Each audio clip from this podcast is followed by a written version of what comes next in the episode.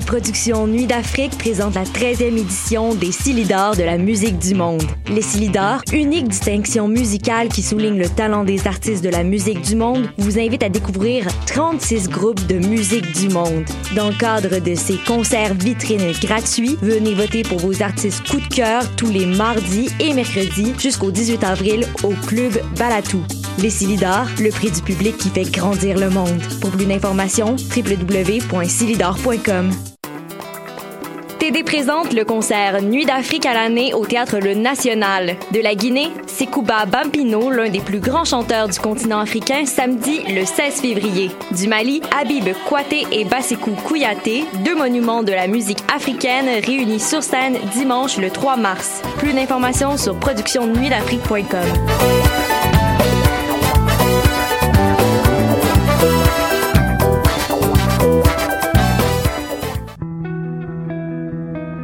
Voyage au bout de la nuit, c'est ton émission d'ambiance nocturne sur le Nightlife Underground montréalais. Découvertes musicales, chroniques culturelles et idées de sortie pour divertir tes nuits urbaines. Voyage au bout de la nuit, c'est l'émission nocturne de choc.ca. Ma tasse de thé, c'est votre rendez-vous pour le meilleur de la musique britannique.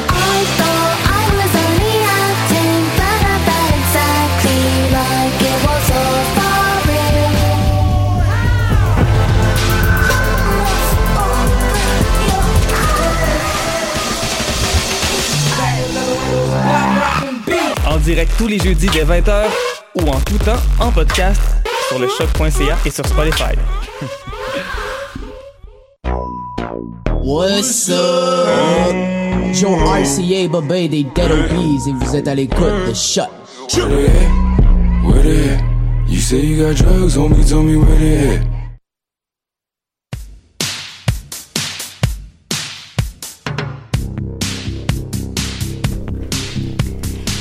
Discussion ENCO au programme aujourd'hui. Claudia Chantac, Emmanuel Jiménez et Sébastien David sont nos invités de l'actu de la scène. Notre spectateur Robert Santamour se met à l'épreuve. Jérémy Vitupier nous écrit de quelque part dans le monde. David Lavoie propose de parler point de vue linguistique. Le crowdfunding est abordé par Bettina Sabot. Xenos d'Akram Khan est la pépite culturelle de la semaine. Le mois de l'histoire des Noirs, réalité et enjeux d'artistes et travailleurs culturels est le thème des grandes discussions. Jingle.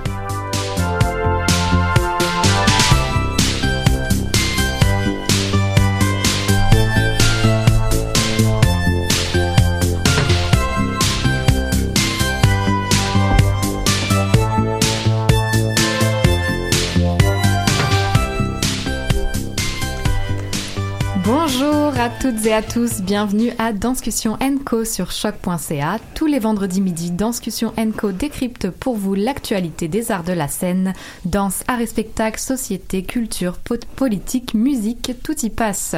Pour nos 90 minutes culturelles de cette semaine, vous retrouverez les fidèles chroniqueurs et animateurs du vendredi, David Lavoie, Robert Saint-Amour, Jérémy Vitupier, Jérôme Pruneau, Maude Mazo-Rotenbuller et moi-même, Clara Garzarek. Bonjour Clara, beau programme Oui, tout de suite, c'est l'actu de la scène, rencontre avec des artistes qui font l'actualité des scènes montréalaises. Maude, qui est avec nous aujourd'hui? Alors, euh, mots et corps aujourd'hui au programme de l'actu de la scène.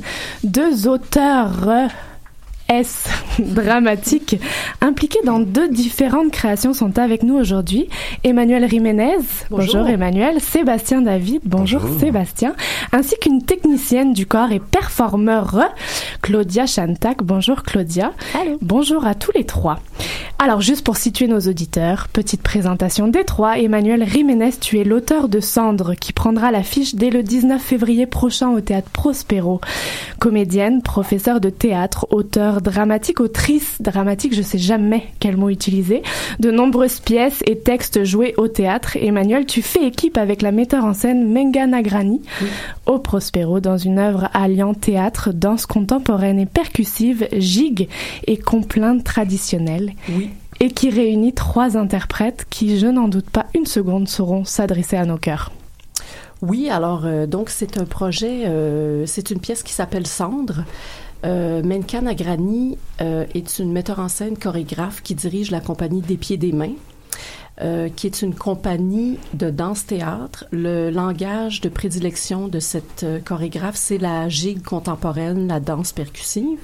Elle a précédemment, peut-être que vos auditeurs ont eu l'occasion de voir un spectacle qui s'appelle Le chemin des passes dangereuses.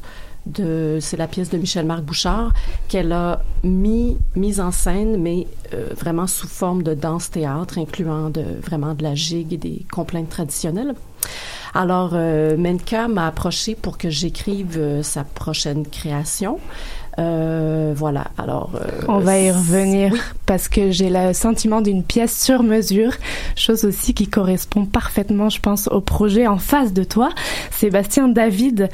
Première visite pour nous. On est heureuse de, heureux et enchanté de te recevoir.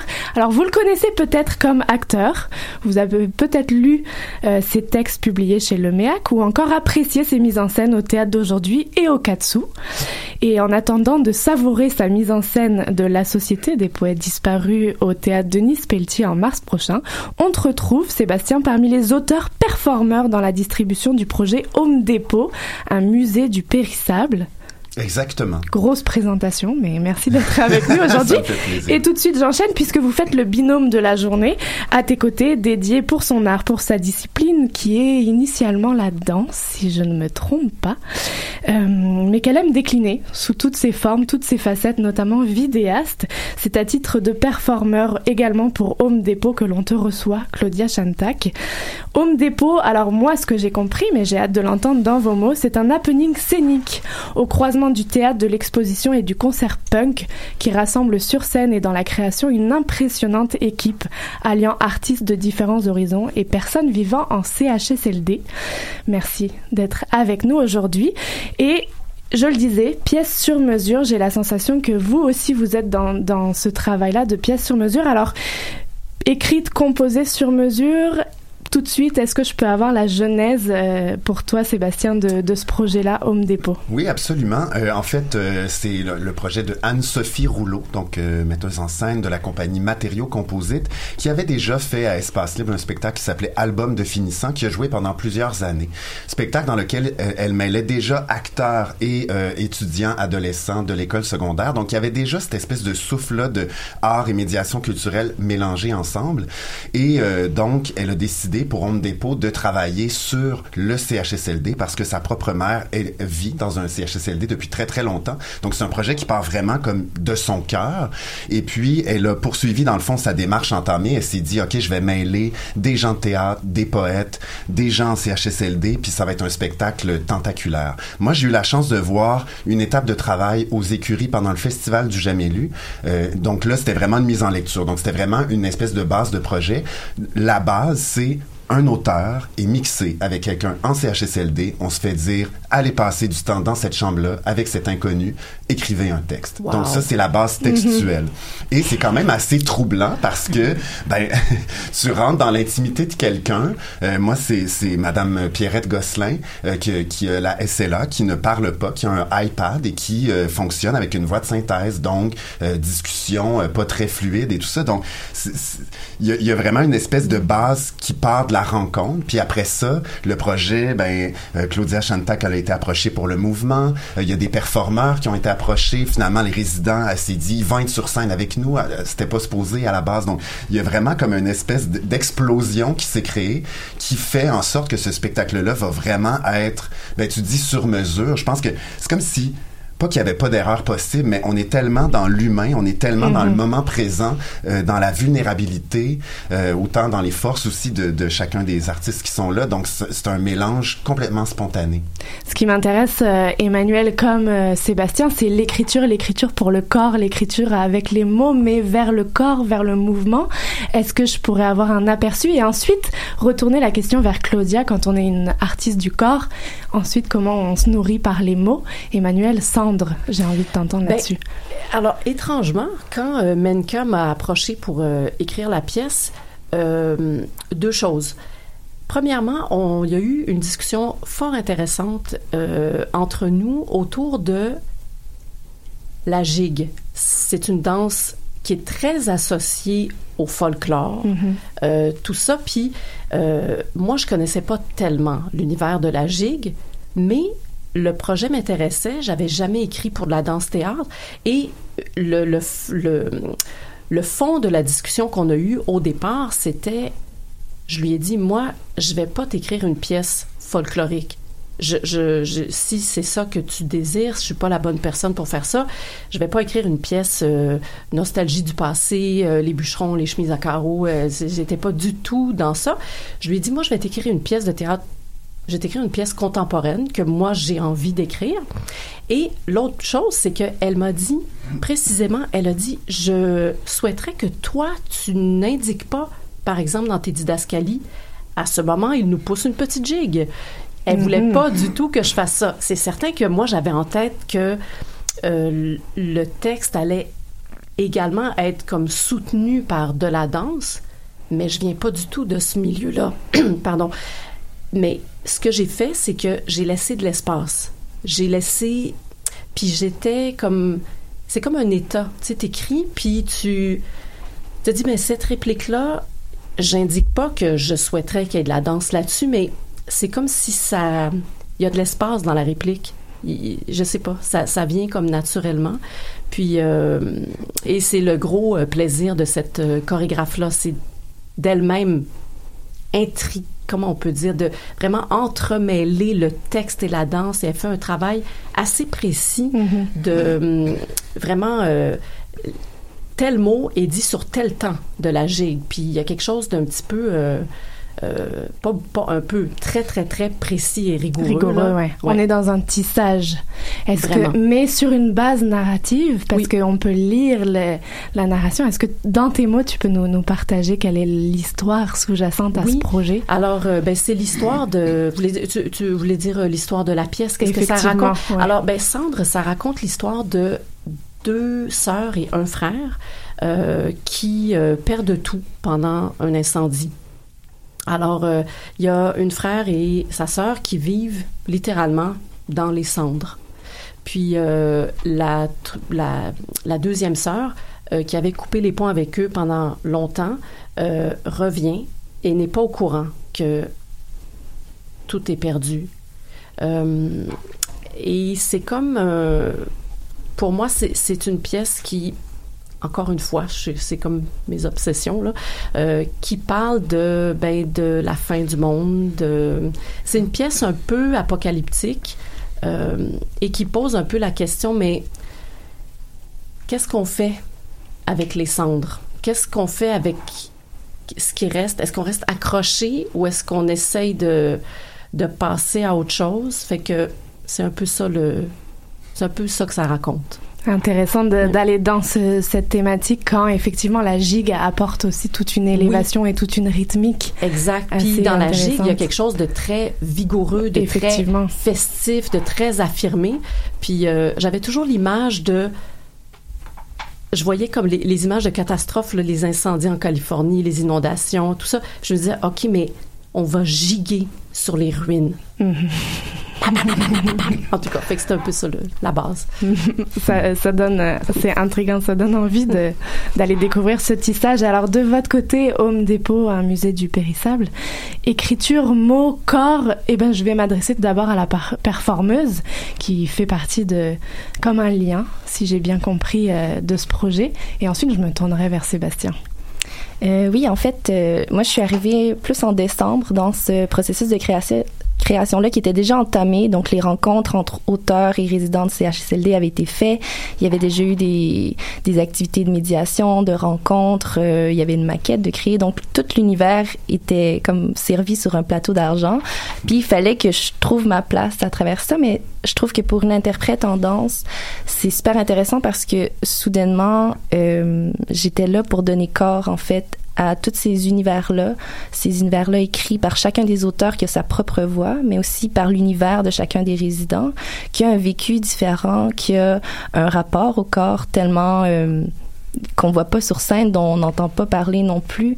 Alors je trouve que c'était, je suis comme arrivée à un bon moment, je trouve, où euh, toutes les choses commençaient à prendre forme, puis où tous les collaborateurs aussi créaient. Euh, tu sais, on arrivait avec une première version de texte. Après ça, Cédric Soucy qui fait la musique arrivait avec une proposition musicale. Il y a Marie-Ève Fortier qui fait la scénographie, puis aussi tous les éléments euh, visuels du projet. Fait que c'était comme une belle synergie où, où en tout cas, des fois, j'ai l'impression que je suis un peu le, le liant qui donne corps à, à ces univers-là. Puis qu'est-ce que qu'est-ce que je peux dire à travers mes mouvements pour mettre en valeur leur travail, mais leur vécu, ou ce qu'ils ont envie de dire, mais qui peuvent peut-être pu dire aussi. Est-ce que tu portes des textes euh, en ton corps ou est-ce que, est-ce que ça appartient aux auteurs de, de déclamer, réciter certains textes écrits? Euh, en fait, ce qui est génial avec ce, ce, ce projet-là, je trouve, c'est que les auteurs prennent parole. Donc, c'est vraiment leur voix qu'on entend. Puis pour moi, c'est vraiment inspirant aussi parce que chacun des auteurs a son propre rythme, son, sa propre tonalité de voix, sa propre façon de raconter l'histoire.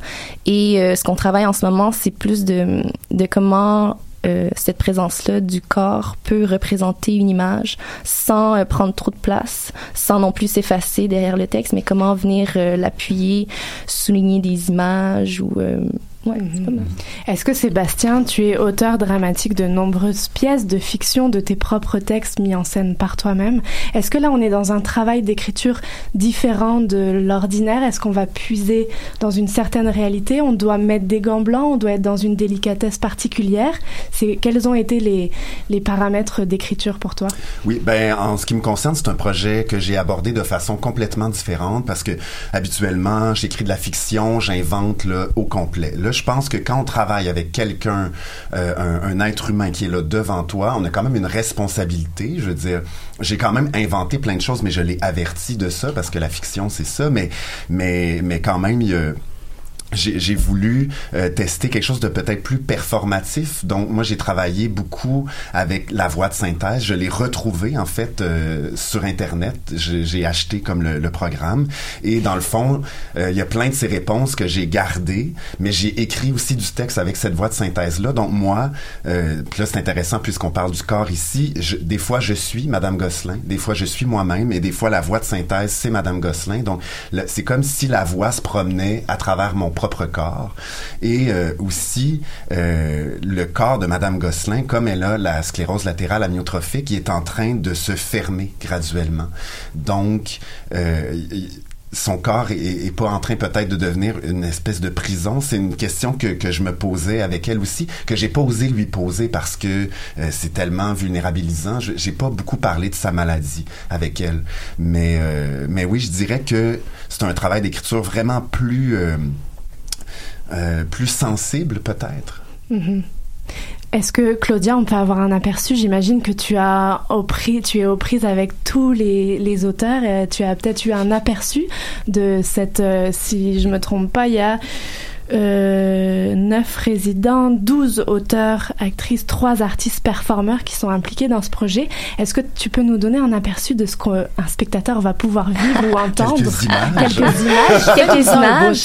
Euh, ben, déjà, juste pour information super importante, c'est chaque soir va être différent. Donc, on, les spectateurs arrivent dans la même structure, dans le même espace, mais le fait qu'on on reçoit des auteurs différents, ça change. Sauf qu'on a quand même des textes de base qui forment un peu euh, la structure de deux spectacles, fait qu'on a le, la version A et la version B, où on a travaillé certains tableaux euh, plus avec plus d'images poussées euh, et de présence de mouvement, ou même la participation de certains résidents. Donc, euh, j'ai la chance de, de danser avec euh, un résident pour qui, depuis qu'on a commencé le projet, euh, Jean-Martin voulait absolument danser. C'était son objectif, et à chaque semaine, il fait de la physio dans l'objectif de danser à l'espace Fait que là, j'ai la chance de, de partager un duo et de porter une magnifique robe pour euh, rendre hommage. Fait que ça, c'est déjà un punch que, que je vous donne. Mais euh, oui, puis sur scène, je partage aussi euh, la scène avec Cédric Soucy, qui est là tous les soirs. Mais il y a aussi Alexandre Valran, qui est un superbe comédien, très généreux de sa personne et qui était en équipe avec Danny Boudreau. Donc, il va être là à tous les soirs et j'ai la chance aussi de danser avec lui. Fait que c'est vraiment, ça va être le fun. Et est-ce que tu sens que les auteurs, on lit Sarah Berthiaume, donc Sébastien, pas mal d'auteurs. Est-ce que tu sens qu'ils ont, ils ont saisi et qu'on va, on va sentir une teinte de leur écriture et qu'on va pouvoir assister aussi à un, un travail d'auteur, euh, aller voir plusieurs et entendre plusieurs types d'auteurs aussi et types d'écriture contemporaine? Mais ce que je trouve qui est, qui est vraiment beau avec la présence des auteurs, justement, c'est que ce show-là, qui est tellement proche de l'humain, qui est tellement en transformation encore, je pense qu'il y a certains auteurs, ils savent même pas dans quoi ils se sont embarqués, je veux dire, pour l'univers, fait qu'il il va avoir euh, cette espèce de charme de la première fois Mhm. de partager ce texte-là avec le public, mais aussi avec toute l'équipe dans cet univers-là, partager la soirée avec cet auteur-là, fait que c'est c'est vraiment du spectacle vivant, là, à, comme à 110%. Oui, puis de, de, de performer aussi devant. Moi, je pense que Madame Gosselin va être là quelquefois ou Oui. des membres de sa famille.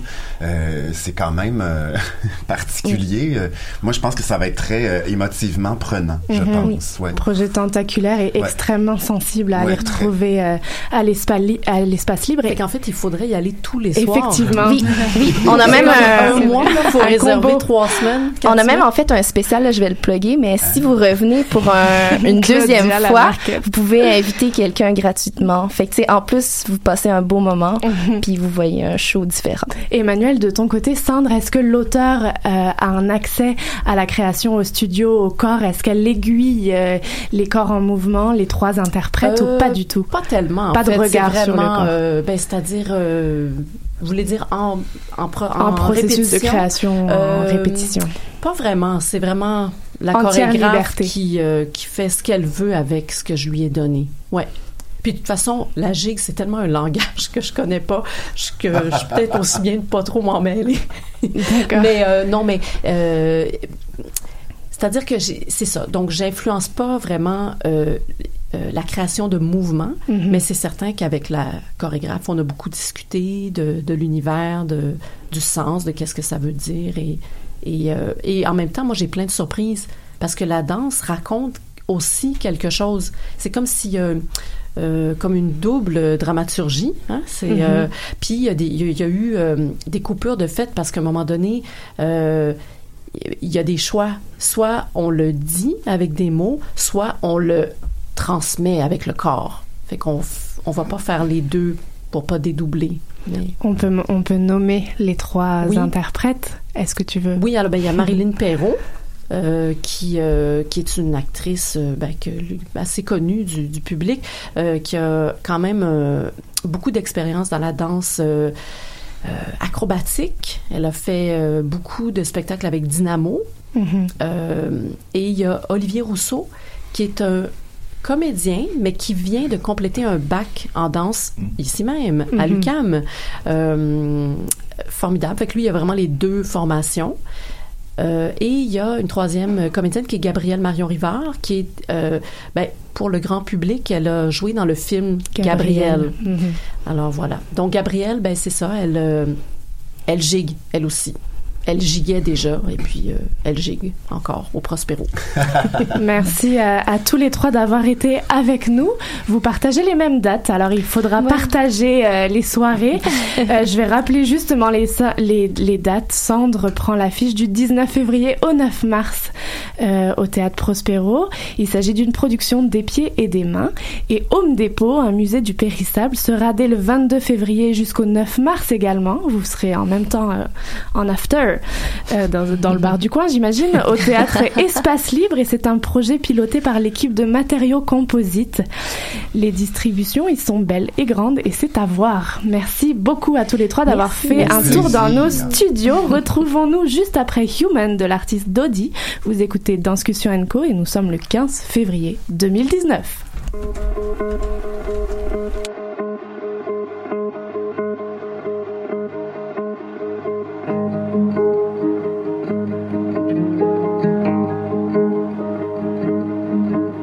Wanna pick you up and scoop you out.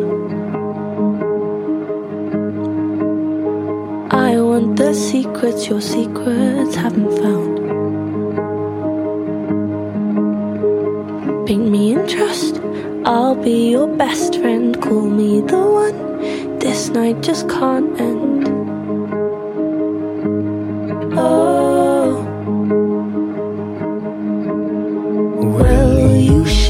soul with me.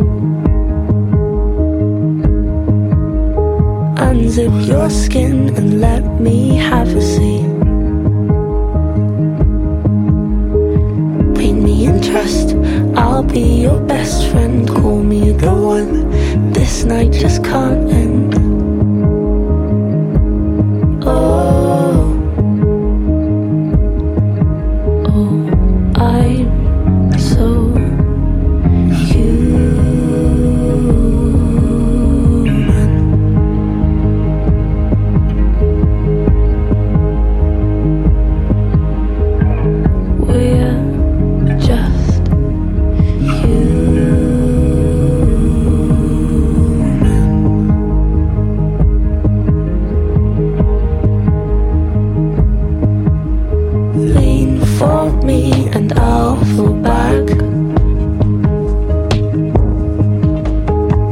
Fit so nicely, you'll keep me intact. Put me in trust, I'll be your best friend. Call me the one, this night just can't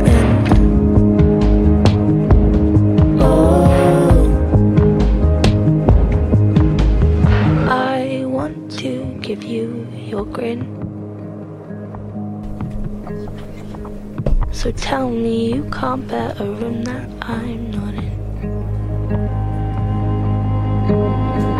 Pay me in trust, I'll be your best friend. Call me the one, this night just can't end.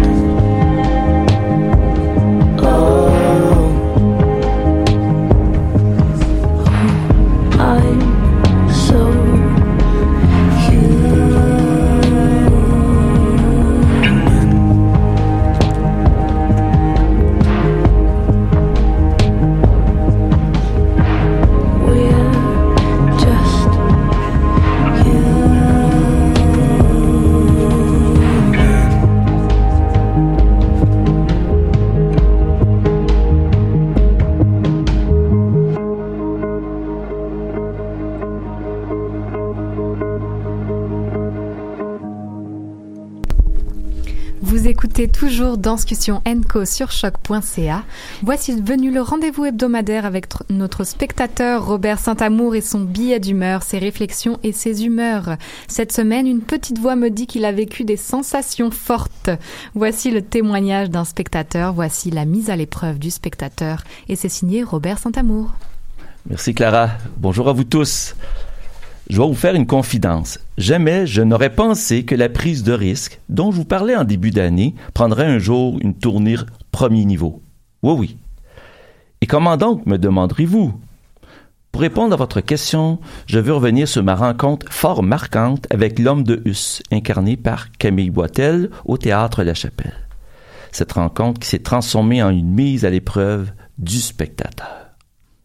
Donc, en ce lundi de février, je me suis rendu intrigué à la rencontre de cet homme de Hus, Hus qui, en norvégien, signifie maison pour les intéressés.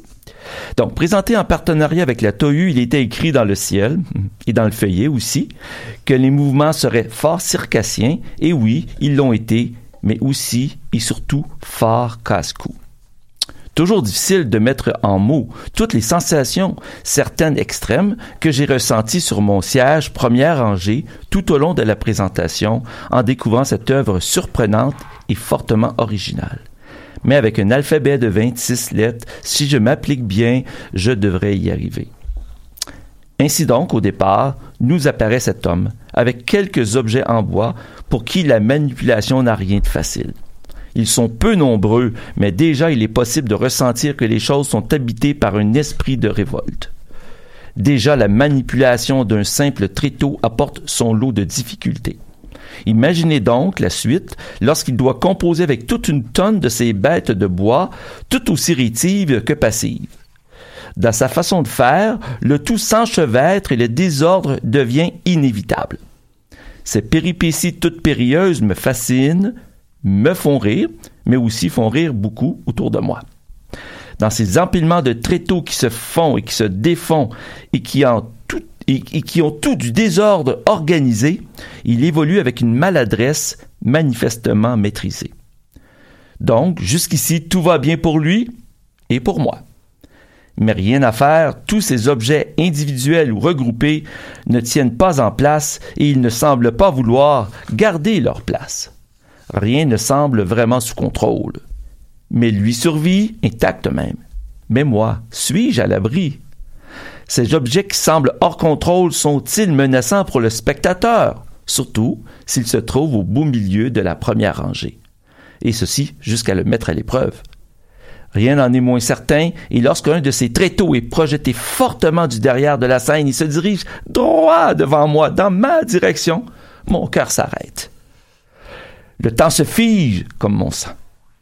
Mais il s'arrête à mes pieds et revient promptement à son propriétaire à l'aide d'un fil invisible auquel il était attaché.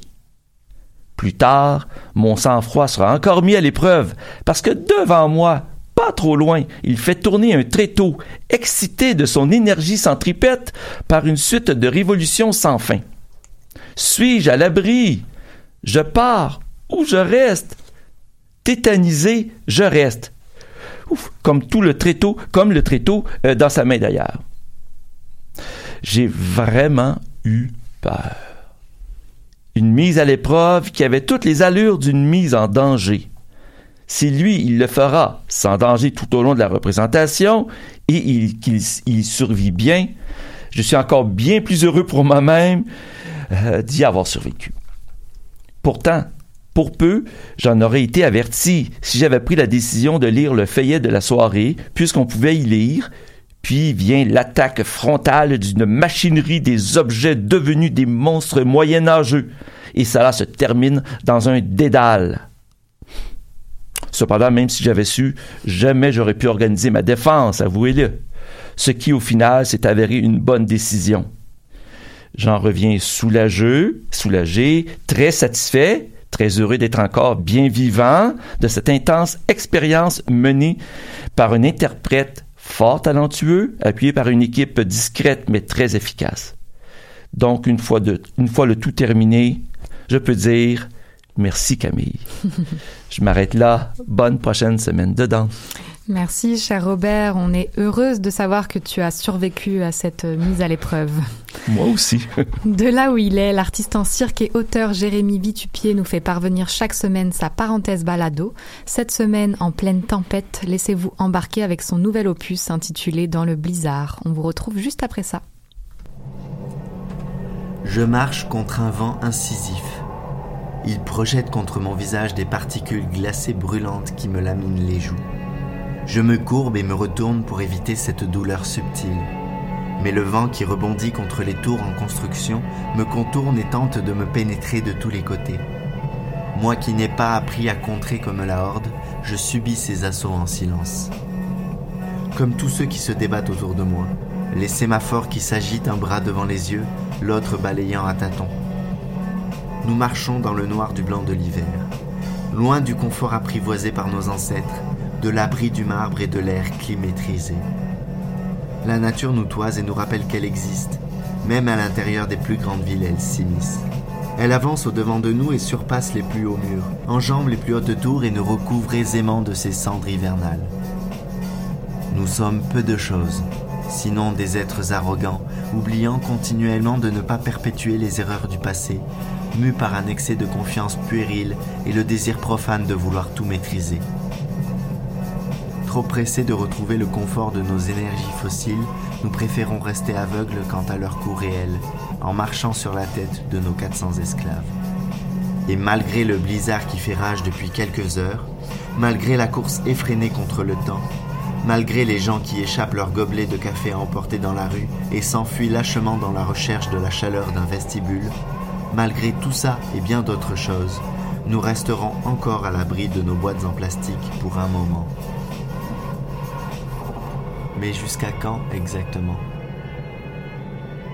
À Toronto, pendant que l'homme moderne se débat dans le vide, les sans-abri atterrés embrassent la chaleur des bouches d'égout.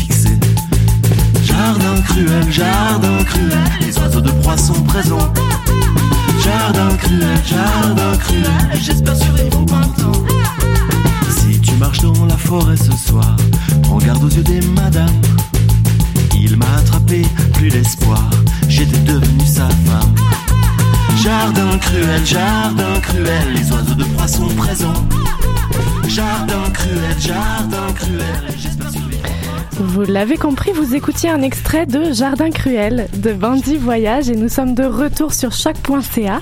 Passons à présent à votre moment hebdomadaire politique et fait de société. Réflexion, prise de position, suggestions pour approfondir, questionner, brasser un peu les consciences. Il y a deux semaines, David Lavoie nous soumettait son guide entre parenthèses alimentaires de la culture que vous pouvez réécouter en podcast. Cette semaine, il s'attaque à ceci, intitulé La danse au Québec, un point de vue linguistique.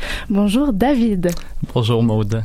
Alors, euh, lorsque j'ai commencé mon travail au FTA en 2013, je connaissais très bien la scène théâtrale québécoise.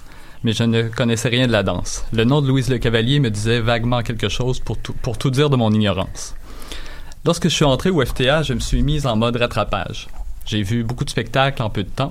Je me suis fait un devoir d'observer l'écologie de la danse, de mettre les pieds chez tous les diffuseurs de la métropole. Lorsqu'on observe la danse de près, on voit vite sa dynamique apparaître. Première évidence, si on veut voir un spectacle, il faut, il faut vite le mettre à son agenda. Impossible d'attendre les critiques. On n'a pas trois ou quatre semaines pour le voir comme au théâtre. Les spectacles de danse sont peu joués. Après quatre, cinq ou six représentations, un spectacle a souvent terminé son parcours. Après cette première série, on dit même parfois qu'il a rencontré son public. La danse est un marché d'offres, c'est-à-dire on crée beaucoup pour un public limité, un public qu'il faut développer, un travail de longue haleine. Conséquemment, la tournée est un vecteur essentiel de la danse, pour prolonger la durée de vie des spectacles et pour que les artistes gagnent un peu mieux leur vie. Pour générer son économie, la danse a besoin de circuler à l'échelle nationale et internationale. Une autre caractéristique importante, des spectacles de danse est l'absence de barrières linguistiques. La plupart des spectacles n'utilisent pas la parole sur scène, ce qui les rend potentiellement accessibles à tous les publics. Ce qui est ironique lorsqu'on considère le petit nombre de spectateurs qui fréquentent la danse. Les spectacles n'utilisent pas la parole, mais chaque spectacle porte un titre. Il affiche donc une langue. Voici quelques titres de spectacles de danse présentés à Montréal cette saison. L'affadissement du merveilleux, Mille batailles, Quatuor triste- tristesse. Rien à souligner. Voici maintenant quelques titres de spectacles créés par des artistes ou des compagnies anglophones. Ghost, Not Quite Midnight, Meat Market. Voici enfin d'autres titres de spectacles créés cette fois par des artistes et des compagnies francophones. Ground, Dance Me, So Blue, Fluid Grounds, Normal Desires. Le titre est le premier élément de communication d'un spectacle, le premier appel pour convier le public. Ce sont les mots que nous utiliserons pour réserver notre billet, pour intéresser un ami à nous accompagner. Alors, pourquoi tant de titres anglais? Au cours des dernières années, je me suis souvent étonné de la forte présence de l'anglais dans le milieu de la danse au Québec. Mon premier réflexe a été de considérer qu'il y avait sûrement de bonnes raisons pour que les choses soient ainsi. Mais après réflexion, je n'ai pas trouvé de réponse pleinement satisfaisante. Ne serait-ce que parce que la population du Québec est majoritairement fra- francophone, ou encore parce que la langue officielle du Québec est le français. Prenons un peu de recul et observons ce qui se fait ailleurs, en théâtre, autre milieu que je connais bien.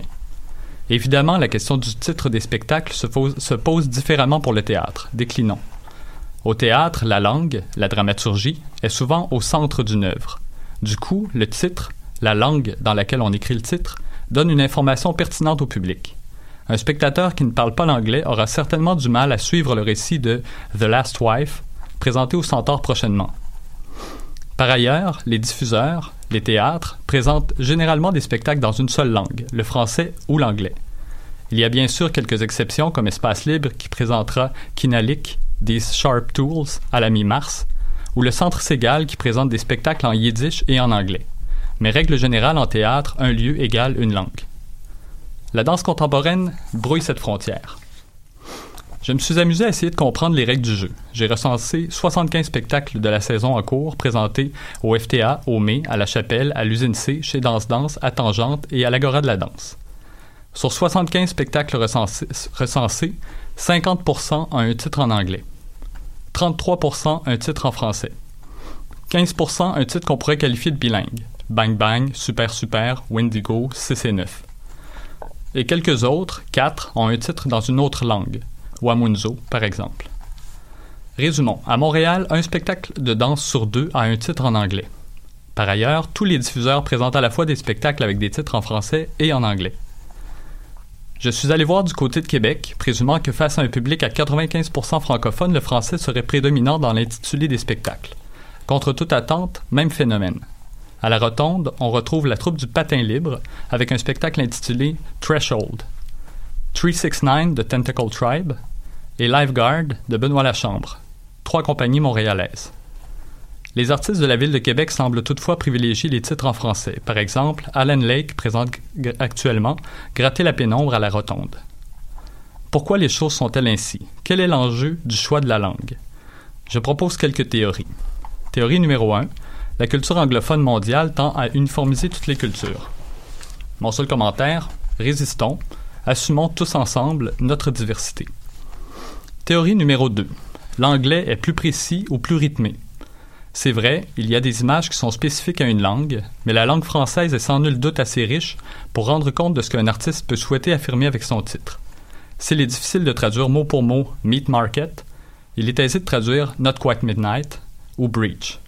Dans tous les cas, une solution satisfaisante peut être trouvée. Honnêtement, c'est un libre choix. Théorie numéro 3. À Montréal, tout le monde comprend l'anglais. Selon une étude menée en 2016 par la Ville de Montréal, 60 de la population de la région de Montréal affirme avoir une bonne connaissance de l'anglais et du français. 26% connaîtraient le français seulement. 11% l'anglais seulement. En somme, en intitulant les spectacles en anglais, il y a plus de public à perdre qu'à gagner. Théorie numéro 4. Un titre en anglais permet de se positionner à l'international. Comme le disait l'un de nos grands penseurs, Elvis Gratton, think big. Mais sérieusement, faut-il un titre en anglais pour tourner à l'étranger? Si le positionnement international justifie réellement le choix d'un titre en anglais, je suis prêt à me ranger sur un compromis.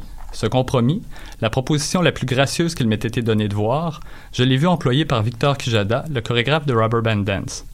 Victor est un artiste latino- latino-américain d'adoption québécoise. Pour sa dernière création, il a eu la sensibilité de donner deux titres à son œuvre, l'un en majeur et l'autre en mineur, vraiment doucement, ever so slightly.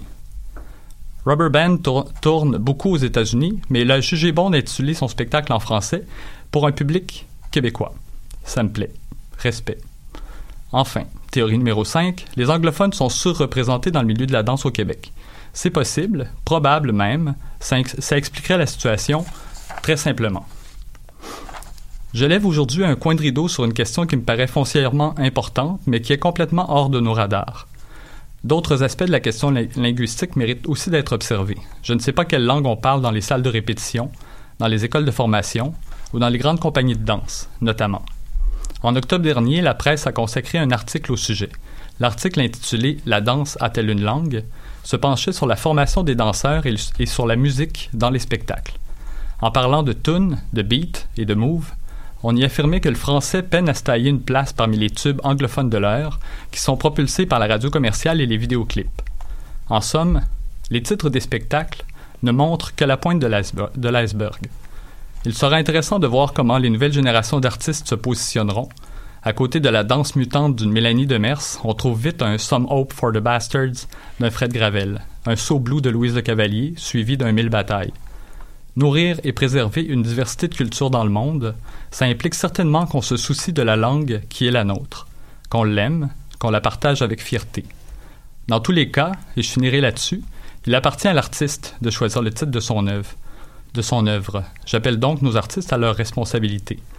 Dans les commerces, le strict minimum de la- de l'accueil, c'est le fameux bonjour aïe. En danse, ce minimum n'est pas acquis. On peut sûrement faire mieux. Voilà. Merci David. On se retrouve juste après Tu sais, je ne sais plus de l'artiste O. Olivier Marguerite.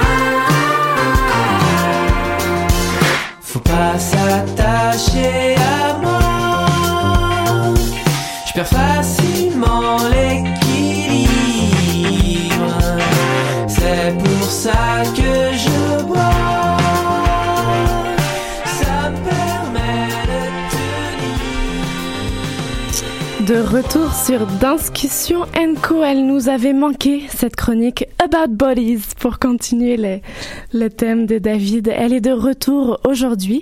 Discussion Co se questionne sur la complexité des réalités montréalaises, les observe et vous propose sa chronique anglophone portée par Bettina Zabo, interprète et créatrice en danse. Cette semaine, Bettina, bonjour. Tu as proposé d'aborder le financement et le sociofinancement on plonge avec toi dans crowdfunding and increasing demand. Bonjour, hi Bettina. Hi Maud, how are you? Hello Maud. Uh, hi everybody. So, yes, we're being the anglophone part of the dance milieu in Montreal, and because this, uh, being a self-producer is such a, a current situation that happens in the anglophone environment. Um, today, I decided to uh, talk about crowdfunding. Also, because I'm doing a crowdfunding myself right now, I'm learning a lot about this as I'm going. So, what is crowdfunding? Uh, lately, this this trend has been growing so much in the past years. I've been doing a little bit of research, and according to the Forbes, um, in 2012, so six years ago, already like crowdfunding uh, websites have raised over 2.7 billion dollars on over 1 million uh, specific campaigns. And there's over 500 websites that you can do this from all over the world. Um, my question now is more of like which ones are the most um, accurate for performing arts or for for artist projects? Because Kickstarter is a great platform, however, is better for business, for example. Um, but let's start by describing the different kinds of crowdfunding that we have. We have uh, basically three or four. So you have donation based crowdfunding that is literally you give money to the project because you like it, you want to support them, and that's it. Then you have a price based one that is more like what Indiegogo does or uh, Kickstarter. So you give some money, and in exchange, you get a price. Then uh, there's uh, other websites that is uh, called investment crowdfunding, where if you give money, you become a partner. Uh, you get uh, a share of whatever is being produced, which this one I think is the less likely to be done in the arts, unless you are in the music industry and you want to get somebody to be a, a percentage of your producer or something like that. And then the other one that we have is um, that I only know of one platform that does it, which is called Patreon. Um, so in that case, you get subscribers. So people uh, give you a monthly fee and in exchange of that they get exclusive access to the work you do or a privileged interaction with the person that is actually creating the work. So these are different ways of doing it but the most uh, the most used is the one that is uh, for prices. People gives money and they get a price on exchange.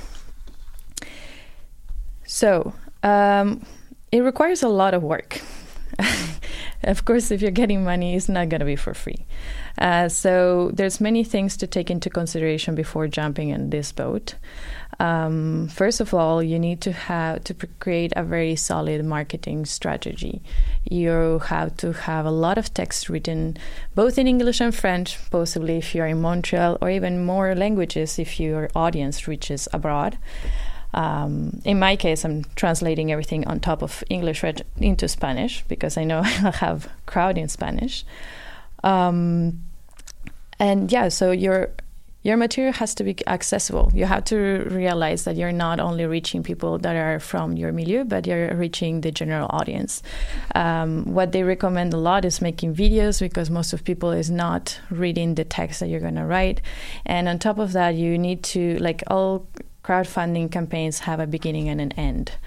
Um, so yeah like you have to have news every week if not daily and like really use all of your social networks in order to get people to give some of the funding. And there's a risk with that. People can get sick of it sick of hearing about your stuff. So you have to be very strategic and know how to approach and who to approach in which moment Another important aspect of the how to choose your website is that some of them will only give you the funding if your full objective is reached, and others will give you even if it's not reached, but they're gonna charge you a higher fee. Um, for example, I'm using Ulule right now, and they charge between four to six percent of whatever uh, donation I receive as a fee. In the case of Indiegogo, there's no fee if you receive the entire amount of money, but there's fees if you receive a little bit less. So yeah, let's say you decide to do this. The other problem that we have, let's say in performing arts, is that most of people, when want to do the price based, um, that want that they give into a price based campaign, they like to have prices, physical prices, something they have in their hands, and it's hard to do that when you're making a piece of live art that is going to be a show.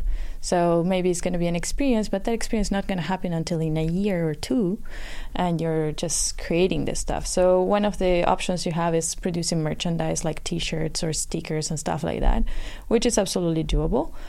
However, know that all of those things need to be delivered, and you have delivery dates and you have deadlines for all of that. So make sure you can meet all of these things.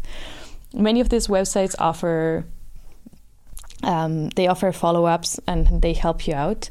But uh, the biggest advice that I've seen around is that never ever jump into a crowdfunding campaign just being one person. You need at least two people to manage this stuff because there's a lot of emails, a lot of updates, and especially if you are translating material, you're gonna need the help. If not, you're not gonna spend your time in the studio and you'll spend it mostly in front of the computer.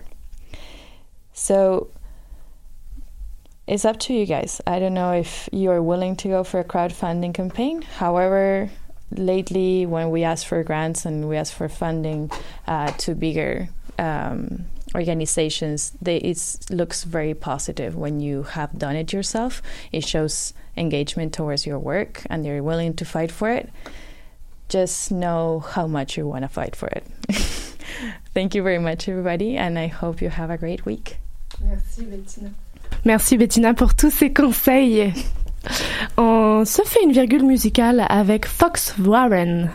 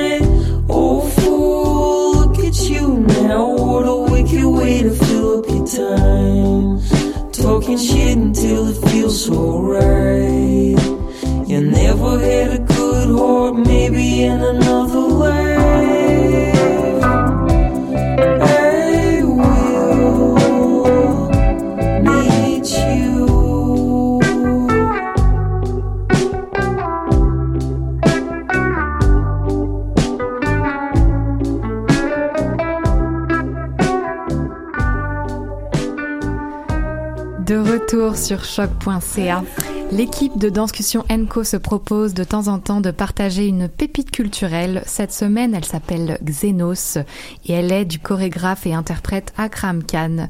Maude, nous t'écoutons sur cette pépite culturelle. La pépite culturelle de Maude parce que euh, Robert a volé celle de l'homme de Hus de Camille Boitel. Je ne pouvais pas travailler là-dessus alors Xenos qui signifie étranger en grec d'Akram Khan est ma pépite culturelle de la semaine.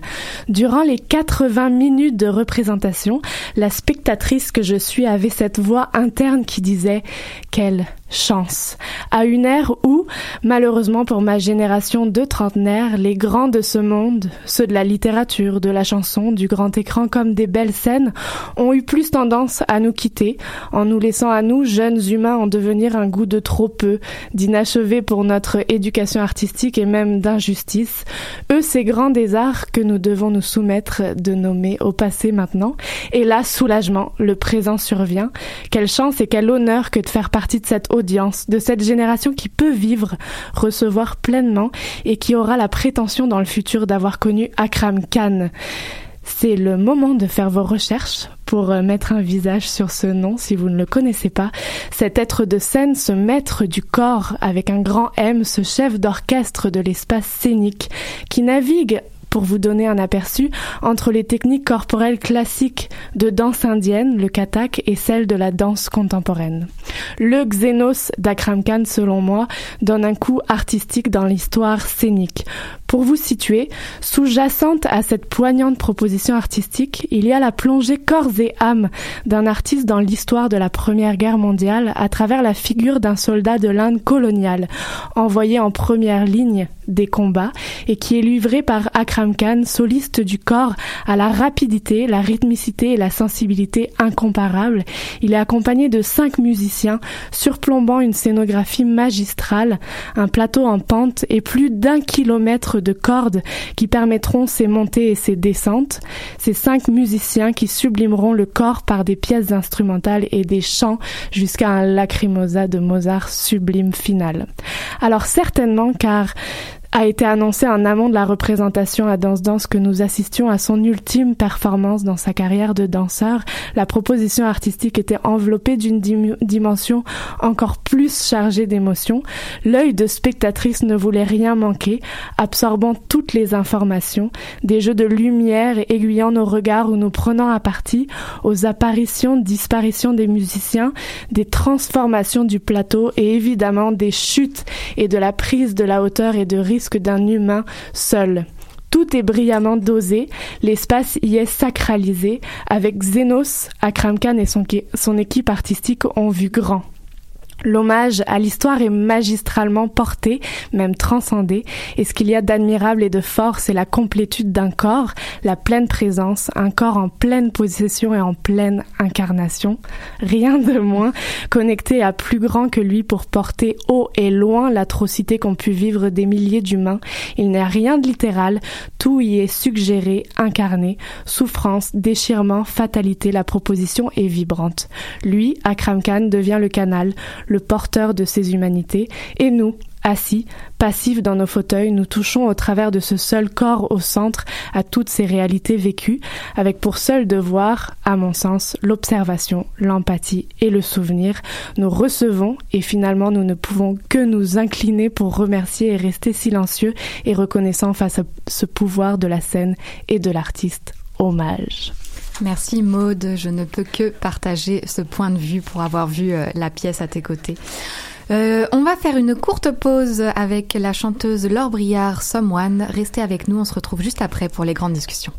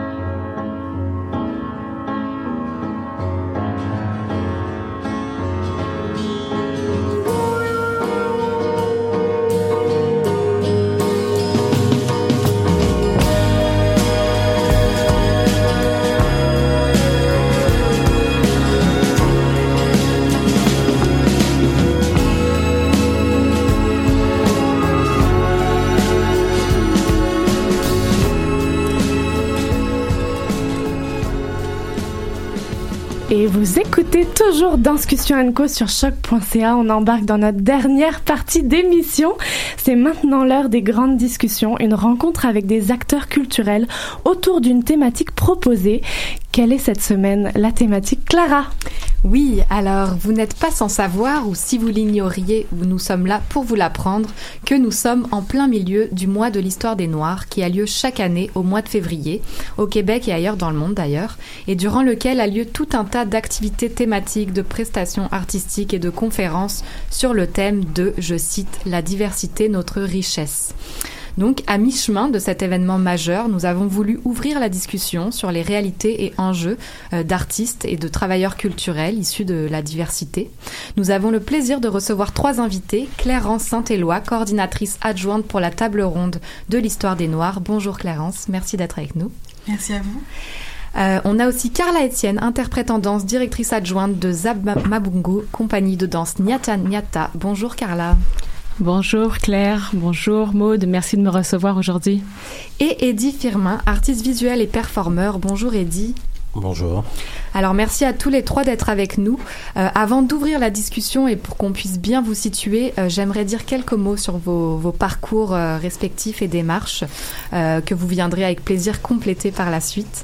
Clarence Saint-Éloi, en plus de ton rôle de coordinatrice adjointe pour la table ronde de l'histoire des Noirs, tu es également adjointe administrative pour le Gala Dynastie, dont la mission principale est de faire rayonner l'excellence black au Québec. Et tu t'intéresses notamment aux enjeux entourant l'équité et l'égalité des femmes, ainsi qu'aux questions liées au racisme systémique et à l'intégration et aux droits des minorités. Carla Etienne, toi, tu t'es d'abord initiée à la danse d'Afrique de l'Ouest, puis à la technique de la danse développée par Zabambungu de la compagnie Nyata Nyata dont tu deviens la directrice adjointe. Tu es également enseignante et coordonnes le programme d'entraînement et de formation artistique et professionnelle en danse africaine. Et tu es aussi régulièrement appelée à faire partie des jurys et comités de réflexion au Conseil des arts euh, du Canada, Conseil des arts et des lettres du Québec également. Eddie Firmin, quant à toi, dit Anno. Euh, tu es artiste et praticien d'origine guadeloupéenne. Tu es diplômé de l'École supérieure d'art du Havre et de l'Institut régional d'art visuel de la Martinique. Et désormais, ou à moins que ça soit fini, peut-être besoin d'un petit euh, update par rapport à ton doctorat à l'Université euh, du Québec à Montréal en études et pratiques des arts. Passionné d'écriture, de philosophie, de poésie, ta pratique amalgame sculpture, dessin, art numérique et performance et interroge le récit d'art dans les fondements de la culture caribéenne. Alors merci à vous trois euh, d'avoir accepté l'invitation et d'être avec nous aujourd'hui. Euh, J'ai déjà envie d'ouvrir la discussion euh, avec ce terme, ce terme de la diversité culturelle. Qu'est-ce qu'il évoque pour chacun d'entre vous? Clarence, je me tourne d'abord vers toi. Euh, ben, je vous dirais que en étant une des coordonnatrices de la table ronde du mois d'histoire des Noirs, une de nos missions, en plus euh, de souligner l'histoire des Noirs au Québec, c'est de vraiment euh, mettre en avant tous les artistes intellectuels noirs québécois, parce que souvent on se fait dire que on les voit pas, alors qu'ils sont très présents, qu'il y a cette diversité d'expériences, des réalités qui, euh, puis c'est notre mission en fait de, de, la faire rayonner, de les mettre en avant ces artistes. Donc à travers le mois de l'histoire des Noirs, on essaie de travailler avec des artistes, des organismes communautaires pour avoir en fait cette diversité, je vous dirais, cette diversité culturelle pour la faire rayonner. Donc pour nous, elle est d'une importance capitale. -hmm. Carla, qu'est-ce que ça évoque pour toi? Euh, écoute, c'est un terme euh, que je n'aime plus euh, trop utiliser parce que ça devient un peu fourre-tout et, non précis, mais quand même, je vais abonder dans le sens de, de Claire Hans en disant que ce sont vraiment des personnes, des organisations qui pratiquent des formes d'art différentes, peut-être non occidentales, qui se positionnent peut-être différentes dans le monde, qui ont d'autres discours, d'autres expériences à partager, mais je commence à trouver ça vraiment de plus en plus intéressant de commencer à nommer ces différences euh, culturelles. Quand on parle des autochtones, on peut pas les mettre dans la diversité euh, culturelle. Quand on parle de personnes racisées, c'est autre chose. Il y a différentes strates de personnes qui sont regroupées maintenant dans la diversité culturelle, mais c'est surtout euh, des gens ou des organisations qui pratiquent et qui ont un autre rapport au monde. Donc tu appellerais à plus de nominations de, de toutes ces catégories qu'on rentre dans quelque chose de beaucoup plus euh, nominé. Oui, précisément parce qu'en fait, on a un rapport avec euh, des cultures et dire juste diversité culturelle, c'est encore effacer euh, la culture. Donc on parle de personnes qui sont afrodescendantes ou noires, ou on va dire, OK, les personnes sont d'Afrique de l'Ouest, d'Asie, ou autochtones, avec en nommant les différentes communautés, c'est beaucoup Mhm. plus précis. Et là, je trouve qu'on euh, fait beaucoup plus honneur à leur culture, tout ce qu'elle englobe, et à leur art aussi. Et on combat l'ignorance en Absolument. même temps, en allant plus en profondeur. Important. Et Mhm. pour se rendre compte, en fait, qu'on a aussi des points euh, de convergence. Et de pas penser que cette différence euh, culturelle, elle est simplement autre, invisible et qu'on ne la connaît pas, et qu'elle aussi, elle peut être tout à fait universelle et qu'on peut converser avec ces personnes, ces arts et ces organisations. Eddie Euh, ben, J'abonderai un peu dans, dans son sens. euh, À Carla. dans- oui, à Carla, dans, dans, dans, dans, dans cette idée que le, le divers fait, fa- fait face à l'ordre. C'est-à-dire que face au divers, il y a un ordre, donc il y a un unique, il y a un- un- quelque chose de, de rangé. Donc dans le sac du divers est rangé l'hétéroclite, le désordre. Euh, donc euh, oui, je- j'entends aussi ça. Mais de l'autre côté, euh, moi ce que j'entendrais par diversité, parce qu'il faut bien utiliser le mot comme, comme il existe, ce que j'entends comme par diversité, en fait, ce sont toutes ces cultures-là qui ont, qui ont depuis la nuit des temps entretenu des chocs et qui ont produit des richesses, soit par opposition, soit par association.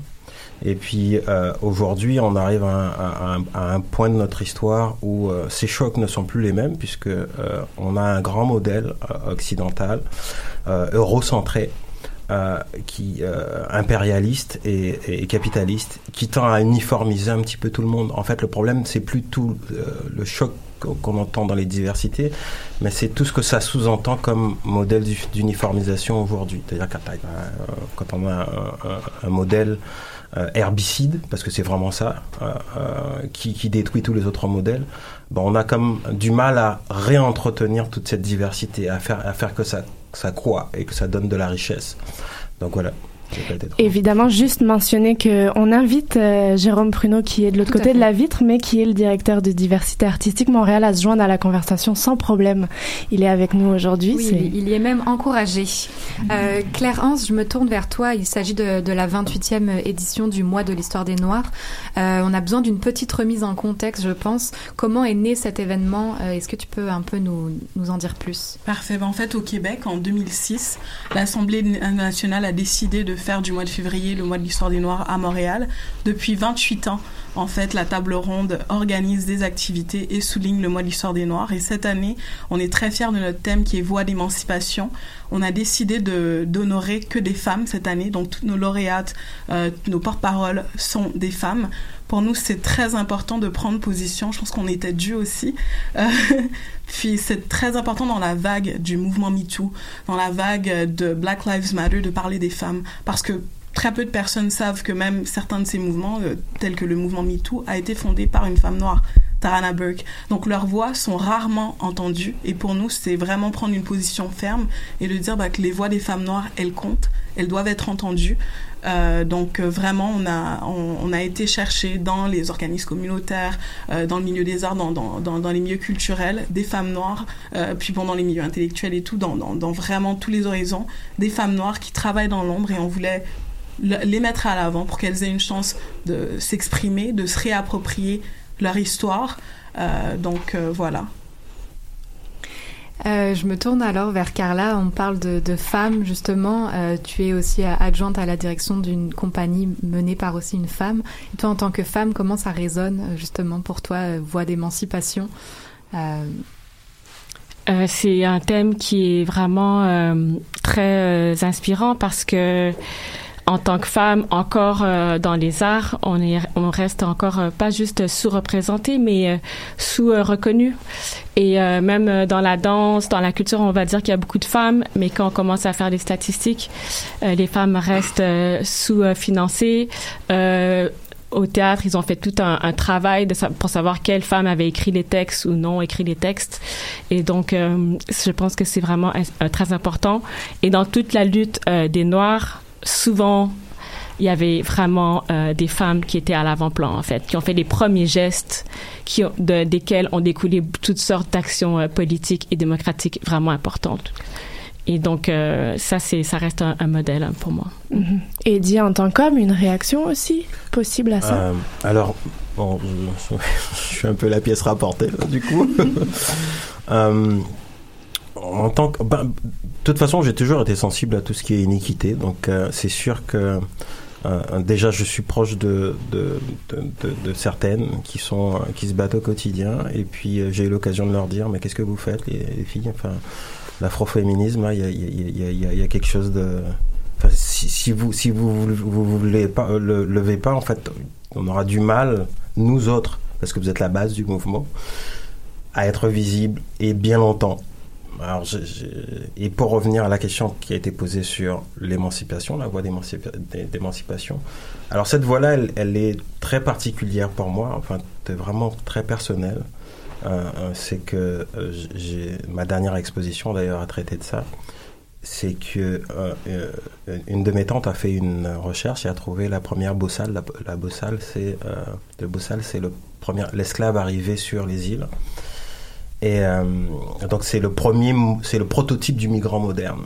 Donc c'est l'esclave qui est fraîchement arrivé. La durée de vie de l'esclave c'est 7 à 10 ans maximum. Donc il y a tout un cycle d'immigration forcée.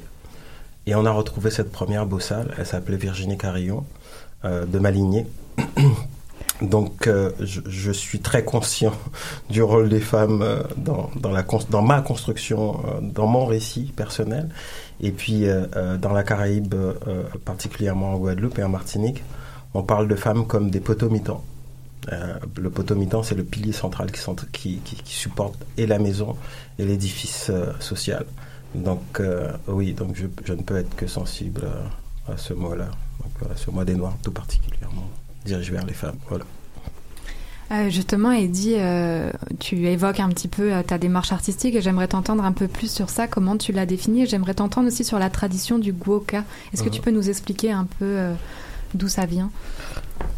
Pour, pour, pour comprendre un peu ce que je fais dans ma pratique, il faut peut-être comprendre aussi ce qui fait que aujourd'hui, les cultures ne s'entendent pas ou que la culture dominante occidentale devient un, un objet de destruction. De, il y a des outils, il y a différents outils pour pouvoir subjuguer et la, culture peut être un outil de subjugation. Et il faut, faut aller donc à un niveau vraiment infra qui est sur les politiques du savoir. Et je, suis descendu à ce niveau infra pour comprendre que la culture occidentale a fait un changement euh, dans, dans sa structure, dans, son dans ce qu'on appelle une, épi- c'est-à-dire la, manière dont on, part- on se partage le savoir. Et donc on a décidé de, de, de, créer des bibliothèques en dehors du corps. Donc on a créé des bibliothèques comme à l'UQAM. Et là-dedans, on va pouvoir désigner des gens, ben, on va pouvoir désigner Kant, Lacan, etc. Et d'autres cultures ont fait des choix, des politiques culturelles euh, pour, partager du savoir qui passe par le corps. Donc c'est le chant, la danse, etc. Et donc quand ces deux politiques viennent à se toucher, il y en a une qui amène à désigner des choses et l'autre qui ne désigne pas. Donc euh, dans les corps politiques, on est incapable de désigner, euh, oui c'est un tel qui a fait. Donc quand la culture occidentale rencontre la culture, les autres cultures, elle peut s'app- s'approprier des choses puisqu'il n'y a pas de personne. C'est une, sont des cultures collectives où on crée du savoir en collectivité. Donc il n'y a pas de désignation euh, nom- nominative. Donc on peut s'approprier facilement des choses. Ça facilite l'appropriation. Et donc, moi, pour en arriver à mon expérience, donc je tente de faire euh, cohabiter ces deux façons d'appréhender le savoir, mais qui ont des incidences euh, dans la manière même de produire des objets d'art. Donc voilà, donc je tente de faire passer certaines choses qui ont été effacées. J'ai été trop long Pas du tout. Je tente de faire passer, je tente de faire passer certaines choses qui ont été effacées par la culture occidentale parce que souvent en- le partage du savoir qu'on a qu'on- que je reçois à, l'u- à- à- à- à l'université est normatif. Il, vient il est eurocentré donc il est formaté. On est tous formatés à recevoir le, le savoir d'une certaine manière. Et donc tout mon travail a été de désapprendre ce formatage pour réapprendre d'autres formatages et pour faire dialoguer les deux matrices entre elles. Alors je ne vais pas vous expliquer comment je fais, ça va être compliqué. Donc, euh, On ira découvrir ton art. Eddie. Jérôme, as-tu une question? On te sent euh, bouillir de l'autre côté de la Non, vitre. je ne boue pas, j'écoute ça avec passion.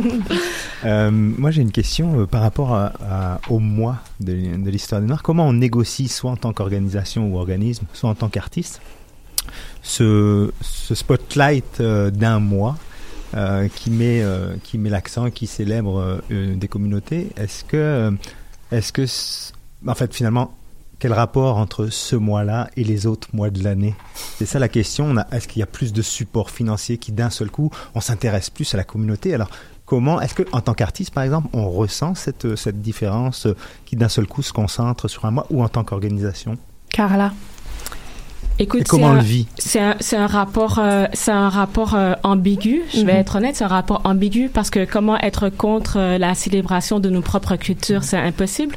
Comment être contre euh, cette euh, rencontre d'artistes, d'écrivains, de littérateurs, de cinéastes, de danseurs euh, concentrés en un mois. Pour moi, c'est foisonnant, c'est réjouissant, c'est c'est vraiment un, un acte de, de célébration. Et après, oui, év- évidemment, c'est politique. J'aimerais avoir ce foisonnement pendant 12 mois de l'année. Donc, euh, Mais il n'est pas là. Mais il, n'est pas là. Il, n'est- il n'est pas là. Et euh, et c'est vraiment important. Je j'aime pas toujours référer à mon histoire personnelle, mais là je vais le faire quand même un petit Mhm. peu. Moi, je suis née ici. Euh, J'ai reçu euh, l'éducation euh, historique et culturelle d'ici, et ça m'a pris beaucoup de temps à avoir accès à ma propre culture. Et donc, euh, quand il y a des initiatives comme ça, moi, je, je cours aux événements. J'ai besoin de, de relire des auteurs euh, de sources antillaises, africains, de, de les entendre. De, j'ai besoin de... Je disais à une conférence à la Maison d'Haïti la semaine dernière, j'ai besoin de fréquenter euh, les lieux et les personnes, c'est savoir. C'est vraiment important. Et évidemment, oui, euh, Jérôme, j'aimerais que ça soit pendant... Toute euh, l'année. toute l'année. Euh, donc, Agnata Agnata. Et parfois, on a des événements qu'on qu'on réalise pendant le mois de l'histoire des Noirs. Et parfois, non. Et par exemple, là, on a fait en décembre un grand symposium qui s'appelait Pas juste de la danse, qui abordait les rythmes et cultures, tout ce qui est autour de, des rythmes, la spiritualité, l'éducation, euh, l'art, la transmission, l'archivistique, la- l'écriture et tout. Et on a fait ça au mois de décembre. On aurait pu le faire pendant le mois d'histoire des Noirs, mais c'était pas nécessairement nécessaire. Et au contraire, euh, quand ça s'y prête, oui, célébrons ensemble, mais justement, faisons de l'art toute l'année. Et c'est là où on doit s'atteler, c'est à créer notre art et à faire qu'il existe et que être en relation avec toutes ces personnes et ces individus qui ont besoin de fréquenter euh, notre art aussi. Mhm. Juste une Clarence. question pour Clérance, justement, oui, c'est ça. Mais il me semble que dans la mission, il y a aussi les- des activités du reste de l'année, non? Euh, absolument, on aimerait organiser des activités tout le long de l'année. Malheureusement, en fait, par faute de moyens, on ne peut que le faire au mois de février. Euh, J'abonde vraiment dans le sens de Carla, parce que même pour nous, ça a été une question qui revenait souvent, et même parmi les organisateurs, parce qu'on se disait tout le temps, mais nous, on est noirs.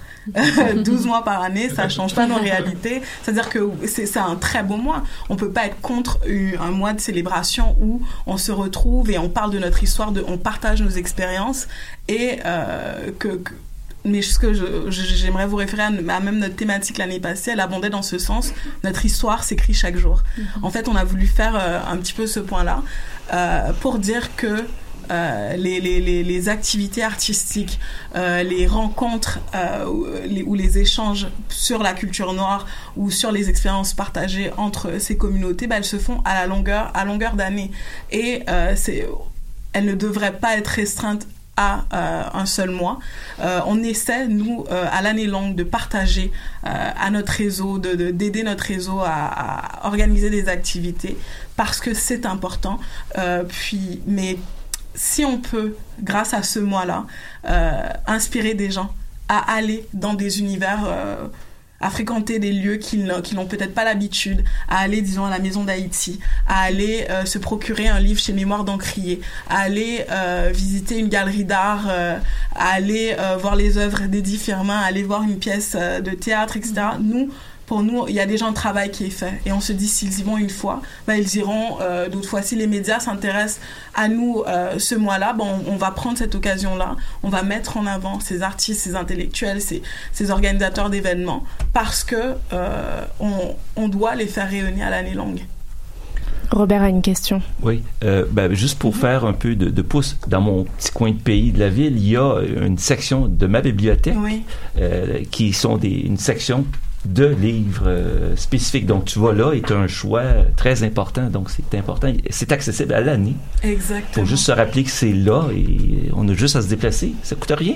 Et Absolument. on, fruit le- on cueille le fruit. Absolument. Donc, euh, Je pourrais idée. même vous dire aussi, au niveau de l'histoire des Noirs du Québec, parce que c'est aussi l'histoire du Québec, elle n'est malheureusement pas enseignée dans les écoles. Et à chaque année, un mois, un mois et demi avant, tout le monde nous appelle, les enseignants nous disent mais qu'est-ce qu'on fait? On ne sait pas, on n'a pas d'atelier, on sait que c'est important, on sait que c'est l'histoire du Québec. Et nous on sert aussi à ça.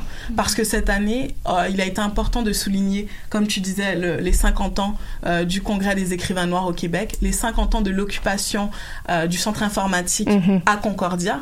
Euh, puis il y a beaucoup de gens, même moi, je ne connaissais pas l'entièreté de l'histoire, je ne connaissais pas la complexité de l'histoire, je ne savais. Il y, a- beaucoup de choses que j'ai appris ce mois-ci. Et je pense que c'est- une occasion de parler de l'histoire des Noirs du Québec, de l'histoire québécoise, et de se rencontrer. euh, parce qu'il y, y, a, y, a, y, a, y a- des découvertes à faire. Puis on a, je vous dirais qu'on que on a il y a une bataille qui n'est pas encore gagnée. Mhm. Quand on parle de racisme, quand on parle de décolonisation, quand on, quand on parle de l'histoire coloniale québécoise, on n'en parle pas. Donc si on peut trouver des espaces, des moments pour en parler, ben, je suis très contente que le mois de l'histoire des Noirs ben, favorise ces discussions et ces échanges. On sent le, le devoir de mémoire qui, qui est présent. Euh, Carla, Eddie, en quelques mots, très rapidement, parce qu'on aboutit notre émission, on appelle à quoi en 2019 en tant qu'artiste? On appelle à, à quelle euh, prise de position? Est-ce qu'on veut justement que ce mois des Noirs n'existe plus un jour? Pour arrêter de... Ça voudrait dire quelque chose, une intégration totale. Eddie, Carla, rapidement. Je sais que c'est trop... Ce serait, ce serait difficile de- d'anticiper sur des réponses euh, parce que Vivant. Oh, ouais, là, ce serait peut-être la, la pire des choses à faire, c'est donner une réponse sur quelque chose. Super, j'adore ce cours. genre de réponse. Carla En tant qu'artiste, écoute, euh, ça fait 30 ans que Nyata Nyata euh, travaille euh, quotidiennement à la décolonisation du savoir euh, des corps. Et c'est ce travail-là qui doit être soutenu et pour euh, et accompagné de tous les gens qui font ce travail depuis longtemps, en fait. Et euh, j'insiste beaucoup, il y a beaucoup de textes de littérature et tout, mais le travail sur, euh, sur le corps et cette présence dans l'espace est tout à fait aussi euh, importante. Et euh, ça doit se poursuivre. Après, tous les, les aspects qui sont plus euh, politiques, euh, promotionnels et tout, c'est très très bien, mais le travail à la base et à la source euh, travail de fond de fond doit euh, se poursuivre. Et je pense qu'il y a beaucoup d'artistes euh, noirs ou même de la diversité. Regardez mes gros qui sont là. Euh, moi, j'aimerais juste rajouter euh, une chose, c'est que je fais partie d'un groupe de recherche qui s'appelle Minoritaire, et nous, à l'année longue, comme, comme vous autres, on travaille à la recherche, mais pas euh, euh, underground. Et donc, on appelle du monde à venir réfléchir avec nous sur toutes les questions des minorités et des diversités. Et le problème, c'est que souvent, on se retrouve entre minorités afrodescendantes et au fur et à mesure on se retrouve contre nous parce que euh, soit ben, parce qu'on est blanc on se sent se sent pas autorisé soit parce qu'on est autre chose asiatique on se sent pas autorisé soit et en fait on, finit nous-mêmes par faire des divisions donc j'appelle à, à- à ne À pas la diviser totale, euh, voilà. inclusion. Exactement. Merci à tous les trois d'avoir euh, été avec nous. Ce n'est qu'une ouverture à la discussion et vous êtes les bienvenus de continuer de discuter euh, hors et en ondes et pour le futur avec plaisir. Merci de nous avoir reçus. Ce fut trop bref. Trop bref, mais c'est ouvert. Nous entamons donc les dernières minutes de l'émission. C'est évidemment sur l'ouverture et l'engagement que j'ai envie de clore Les artistes ont ce pouvoir d'ouvrir les consciences en s'adressant à l'humain individuellement comme à la masse. J'avais envie de saluer tous les artistes qui osent, qui nous rappellent des pans de l'histoire, qui transcendent leurs convictions par la scène, par un instrument, un coup de crayon. Nous, spectateurs, restons dans l'écoute de leur message et le soutien de leur humanité, car il n'y a pas plus humain qu'un faiseur d'art. Restons ouverts et continuons de nous nourrir dans leur sillon. Alors pourquoi pas une sortie à la chapelle, Tangente, la maison théâtre, Danse Danse, le Prospero, l'espace libre, dans les studios de Nyatanata, les salles d'exposition, au, spectacle de l'histoire des Noirs ou encore à l'impro cirque. Tiens, allez go, je vous dis à la semaine prochaine. Et oui, déjà tout pour aujourd'hui. Merci à tous nos invités, collaborateurs et chroniqueurs du jour. Merci à vous, nos auditeurs. Nous vous donnons rendez-vous la semaine prochaine pour une nouvelle émission de Danscussion Co sur choc.ca. Belle fin de semaine à tous.